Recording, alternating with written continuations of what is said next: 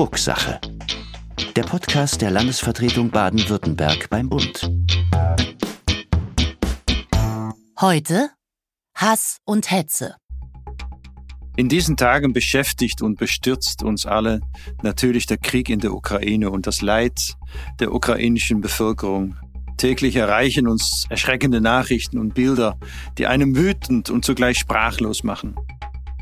Auch Corona hat uns alle aufgewühlt und aus der Bahn geworfen, beschäftigt uns immer noch. Während es dem einen die Sprache verschlägt, entzündet sich in den sozialen Medien der Konflikt in Worten. Als für Medienpolitik zuständiger Staatssekretär der Landesregierung Baden-Württembergs will ich den Blick darauf richten, auf Hass und Hetze im Netz. Wenn gefühlt jeder alles sagen und behaupten kann, Algorithmen wie Brandbeschleuniger wütende Flammen zu Flächenbränden anheizen, gerät unsere Demokratie ins Wanken. Nicht erst jetzt, nicht erst seit Corona. Woher kommt das? Und was macht es mit uns? Darüber will ich in dieser Ausgabe mit Sabine Leuthäuser-Schnarrenberger sprechen. Mein Name ist Rudi Hochfliet. Ich bin Staatssekretär für Medienpolitik und Bevollmächtigte des Landes Baden-Württemberg beim Bund. Und wir starten jetzt gemeinsam in die 22. Ausgabe von Drucksache zum Thema Hass und Hetze gegen Politikerinnen und Politiker im Netz. Wie stark der Einfluss von Medien, vor allem von sozialen Medien, auf die Gesellschaft und die Politik ist, wurde spätestens durch die Corona-Pandemie und der damit verbundenen Verlagerung vieler unserer sozialen Interaktionen ins Digitale klar. Diesem Einflussvermögen sind sich leider auch antidemokratische Kräfte bewusst.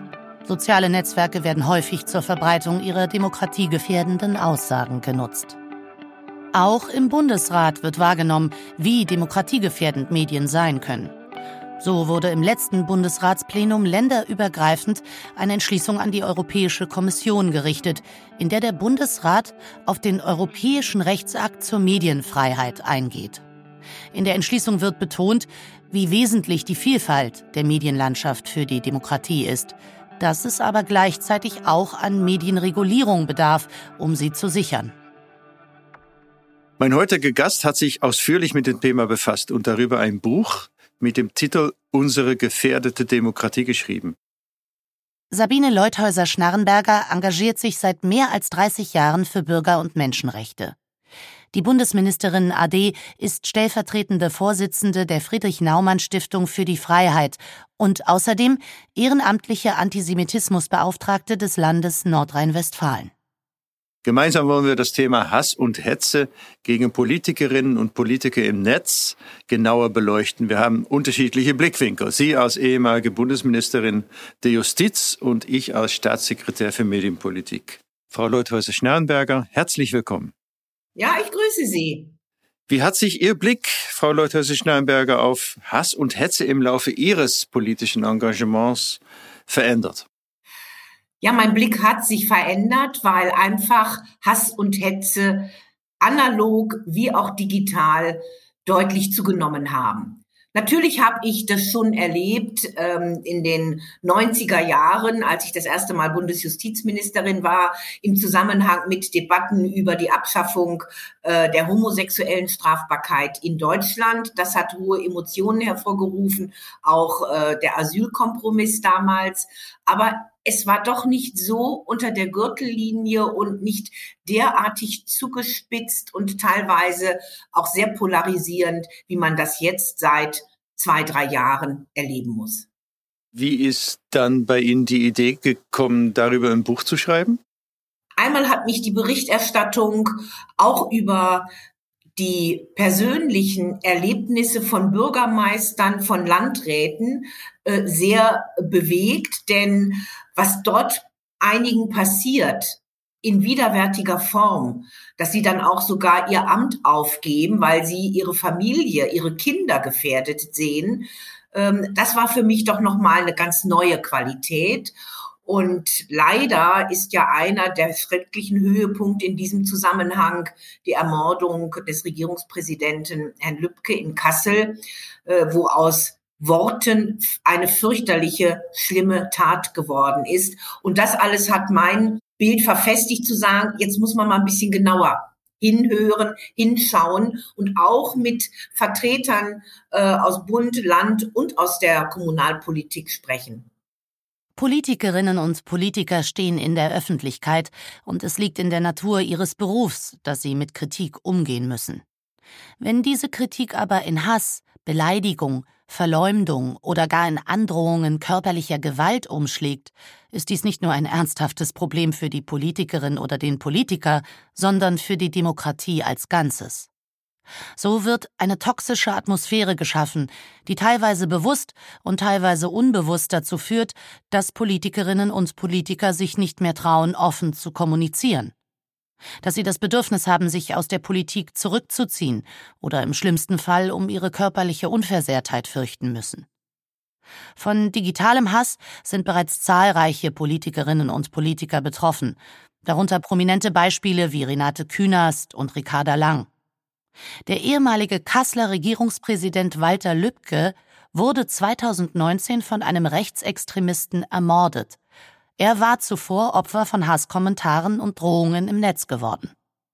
Diese Beispiele verdeutlichen, wie weitreichend die Folgen von Gewalt in sozialen Medien sein können und wie wichtig es ist, konsequent gegen sie vorzugehen. Sie haben mit Politikerinnen, Politikern und Journalistinnen auch und Journalisten gesprochen.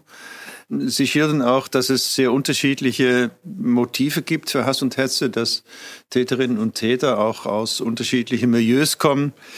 Haben Sie trotzdem sowas wie ein roter Faden oder gewisse Übereinkünfte feststellen können? Also ein Thema, das gerade zu ganz üblen Anfeindungen führt, ist natürlich die Flüchtlingspolitik. Besonders dann seit 2015 gewesen. Ankommende Geflüchtete aus vielen Ländern haben dazu geführt, dass nicht nur parteipolitisch das Thema ganz anders aufgegriffen wurde, sondern dann auch besonders mit Nutzen der sozialen Medien zu übelsten Angriffen auf Politikerinnen und Politiker geführt hat. Das betrifft Frauen wie Männer und die, die das tun, äh, die kommen auch aus den unterschiedlichen sozialen Milieus äh, teilweise anonym, aber was ja auch erschreckend ist, in äh, nicht unerheblichem Umfang unter Nennung des Namens. Also es ist dann ganz klar feststellbar, wer da eine Politikerin oder ein Politiker sehr persönlich verletzend beschimpft und teilweise damit dann auch eine Forderung verbindet wie alle Flüchtlinge müssen raus, kümmern Sie sich endlich mal um die Anliegen des deutschen Volkes und andere Dinge mehr. Aber das ist mit Sicherheit das Thema, was am meisten zur Polarisierung beigetragen hat. Und dann gibt es immer wieder aktuelle Anlässe, wo dann auch die Reaktionen sehr unterschiedlich sind. Und es sind auch kommunale Anlässe wie ein Windrad in der unmittelbaren Nachbarschaft, äh, die mit einem Mal mehrere Bürgerinnen und Bürger wirklich in Rage bringt und nicht nur zu friedlichen Protesten führt, denn das gehört ja zu unserer Demokratie, sondern dann immer auch zu Beschimpfungen, zum Niedermachen oder zu so Pauschalurteilen, die über diesen Anlass vollkommen hinausgehen. Ja, Sie haben aktuelle Anlässe erwähnt. Aktuell war jetzt am 8. März vor ein paar Tagen der Weltfrauentag. Ja. Spielt das Thema Sexismus, Frauenfeindlichkeit da auch eine Rolle? Also die Unzufriedenheit mit Rollenwechseln, äh, weg von den tradierten Rollen? Also ein Kampfbegriff in dem Zusammenhang ist für viele wohl Gendern.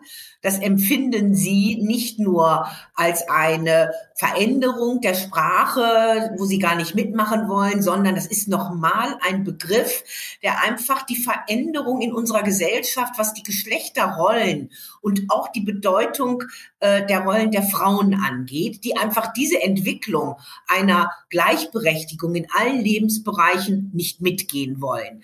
Aber was ich besonders erlebt habe in den Gesprächen mit Politikerinnen ist, dass egal wegen welchen Themas sie angegriffen werden, immer Sexismus, Frauenphobie mitschwingt. Mhm. Dass immer das auch verbunden wird mit widerlichen Aussagen wie, da ist aber Zeit, dass mal ein Mann dich mal richtig rannimmt, um das mal noch höflich auszudrücken. Also Sexismus spielt bei Anfeindungen von Politikerinnen ich würde sagen, in über 90 Prozent der Fälle eine Rolle. Jetzt ist mein Empfinden zumindest, dass die Corona-Pandemie da gewissermaßen noch wie ein Brandbeschleuniger gewirkt hat, dass sich Leute noch mal stärker auf den sozialen Medien radikalisiert haben, Verschwörungstheorien verbreiten und so weiter. Was ist da Ihre Einschätzung? Welche Auswirkungen hat die Pandemie noch mal auf äh, Hass und Hetze in den Social Media gehabt? Also einmal ist natürlich mit der Pandemie eine besondere Situation für alle Menschen eingetreten. Wir kannten das ja auch in der Form nicht, außer mal Erzählungen über spanische Grippe und Pest, aber das hat ja niemand von uns erlebt, das ist ja Historie. Von daher hat das die Lebensweisen ganz, ganz vieler Menschen verändert. Und die Corona-Pandemie hat deshalb nochmal zusätzliche, auch inhaltliche Kritik gebracht, die sich gegen die beschränkenden Maßnahmen richten. Die Maske ist zu einem Symbol für manche in unserer Gesellschaft geworden, was wohl die schlimmste Beschränkung von Freiheit angeblich ist, obwohl ich die gerade für sehr verträglich halte, wenn man dafür andere Freiheitseinschränkungen eher zurücknehmen kann. Also die Corona ist nochmal inhaltlich ein Treiber für Polarisierung und für Angriffe und unter Nutzung der sozialen Medien dann nochmal mit diesen Medien eine besondere, ja, Antrieb, eine besondere Dynamik entstanden. Ähm, denn da sitzt man eben sowieso angesichts von Corona in Zeiten von Ausgangsbeschränkungen mehr zu Hause, hat digital vielleicht auch noch mal zu Hause ein bisschen aufgerüstet, ist frustriert, sieht aber auch für das eigene Leben, für die eigene Existenz, für das Leben der Kinder größte Gefährdungen, hat mehr Angst über die Zukunft und all das führt dazu, dass dann auch die sozialen Medien der Treiber werden und die Plattformen sind in zunehmendem Maße für Hass und Hetze, für Hate Speech, also Hassreden, wie man es auch immer bezeichnen mag. Das hat nochmal eine zusätzliche Dimension bekommen. Aber Hass und Hetze ist jetzt nicht nur ursächlich darin zu sehen. Das hat sich ja, wie wir eben besprochen haben, schon in den letzten Jahren sehr aufgebaut. Ja, wir sehen ja, dass eine Gruppe sich zumindest fast außerhalb der Gesellschaft stellt und äh, damit nichts mehr zu tun haben möchte. In dem Zusammenhang, Cyberkrieg ist ein, ein stehender Begriff und bekannt. Einflussnahme auf Wahlen sind vorhanden über Social Media. Haben Sie den Eindruck gewonnen, dass Hass und Hetze im Netz auch bewusst eingesetzt wird, um die Demokratie zu schaden? Das ist meine Einschätzung. Ich habe den Eindruck, dass gerade Hass und Hetze ein Stück weit auch instrumentalisiert werden, um Menschen von der Demokratie wegzubringen. Denn es richtet sich Hass und Hetze auch gegen das System Demokratie. Es wird von Eliten gesprochen, die das Land beherrschen. Das sind dann immer die Regierenden auf Bund- oder Landesebene, die nichts hinbekämen, von denen müsse man weg. Ähm, es äh, würde der Mehrheitswille nicht beachtet in unserer Demokratie, also die sei eigentlich verkommen in dieser heutigen Form. Man müsse zurück zu viel besseren Zeiten. Und von daher ist diese Hass und diese Hetze auch ein Angriff auf die Demokratie als unser Lebens- und Regierungssystem. Und das ist auch von Teilen derjenigen, die da so unterwegs sind, ganz bewusst gewollt und zum Teil steckt ja auch parteipolitisches Engagement von einer Partei dann am äußersten rechten Rand mit dahinter. Muss die Politik da Maßnahmen ergreifen? Ist das schon soweit? Also es gibt die Medienaufsicht, ja, klar, aber gibt es weitere Maßnahmen, die ergriffen werden können, um Demokratie und Betroffene zu schützen? Die Politik, also sprich auch der Gesetzgeber, der Regelungen immer wieder anpassen muss und auch anpassen kann, hat einiges gemacht seit 2015 mit Blick auf Hass und Hetze, gerade in digitaler Form. Äh, dieses Ungetüm Netzwerkdurchsetzungsgesetz war ja gerade der Versuch, nicht immer geglückt, Plattformbetreiber stärker in die Verantwortung zu nehmen, die eben ja die technischen Möglichkeiten bieten, Inhalte zu platzieren und vor allen Dingen mit eben sehr, sehr vielen Menschen auf ganz einfache Weise zu kommunizieren, was früher mit einem Leserbrief in einer Lokalzeitung natürlich nicht der Fall war. Da ist in meinen Augen einiges gemacht worden. Ich finde nicht immer sehr zielführend irreführend. Äh, von daher muss da die Politik auch noch etwas anpassen. Aber entscheidend ist, glaube ich, dass einmal Politikerinnen und Politiker sich auch nach außen sehr klar positionieren. Ich finde ein gutes Beispiel Renate Künast, die wirklich öffentlich gemacht hat, in welch widerwärtiger Form äh, sie beschimpft wurde, die ja auch dann einfach mal einige, die da sie angegriffen haben, äh, lokalisiert hat, vor deren Tür stand, wo die ganz erschrocken waren, äh, wenn dann mit einmal dieses Beschimpfen nicht mehr im virtuellen Raum nur stattfindet, sondern von Angesicht zu Angesicht eine Rolle spielen kann. Und Politiker müssen klar deutlich machen, dass es hier eine Grenze auch der Meinungs Äußerungsfreiheit gibt. Ich hänge sehr unserem Artikel 5 des Grundgesetzes, der die Meinungsfreiheit schützt, an. Grundgesetz Artikel 5 Jeder hat das Recht, seine Meinung in Wort, Schrift und Bild frei zu äußern und zu verbreiten und sich aus allgemein zugänglichen Quellen ungehindert zu unterrichten. Die Pressefreiheit und die Freiheit der Berichterstattung durch Rundfunk und Film werden gewährleistet. Eine Zensur findet nicht statt. Das ist ein ganz, ganz wichtiger Artikel für das Existieren der Demokratie. Aber bei Beleidigungen, bei Volksverhetzung, bei wirklich Angriffen auf die Ehre, auf die Persönlichkeit von Menschen ist eine Grenze da.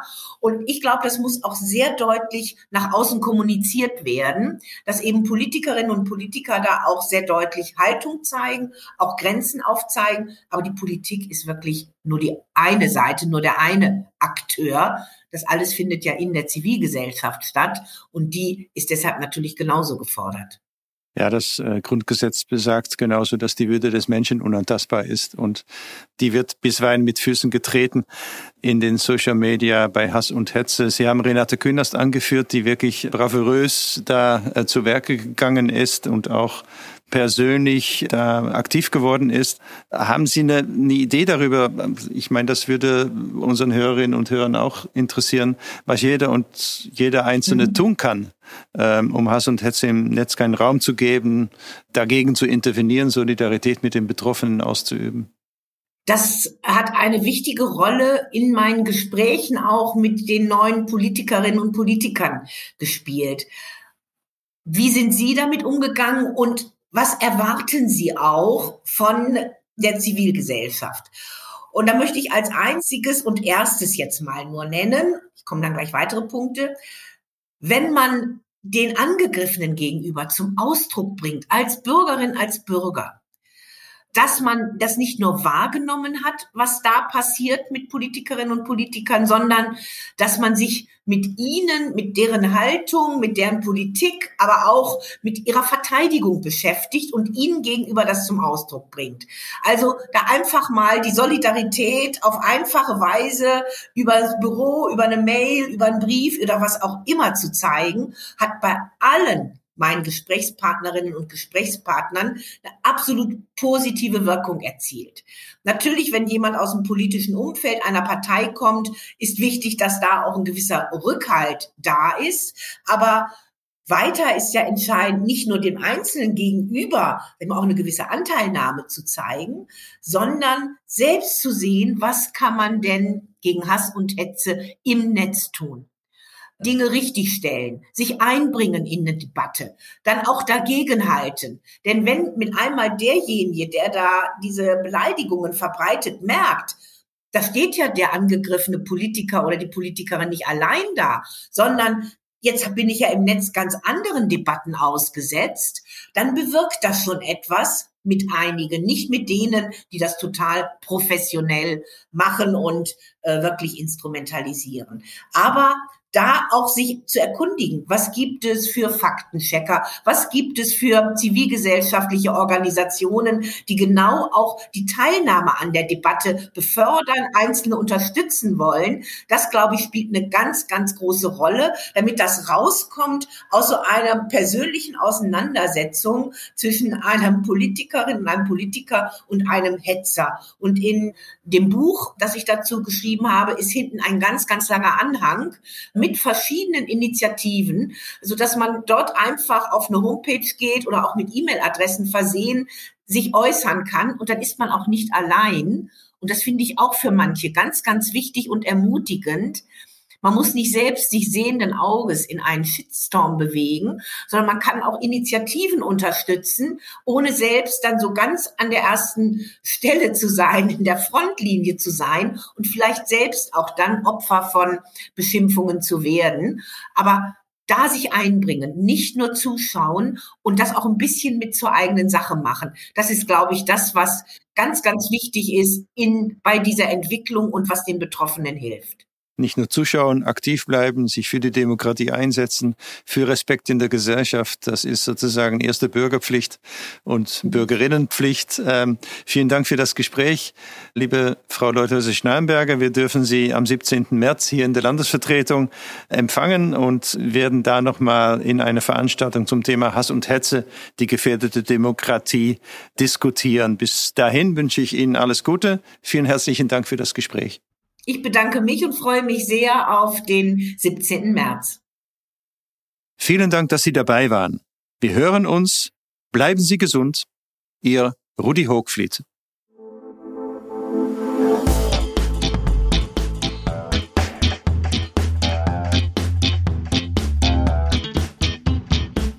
Das war die 22. Folge von Drucksache, dem Podcast der Landesvertretung Baden-Württemberg.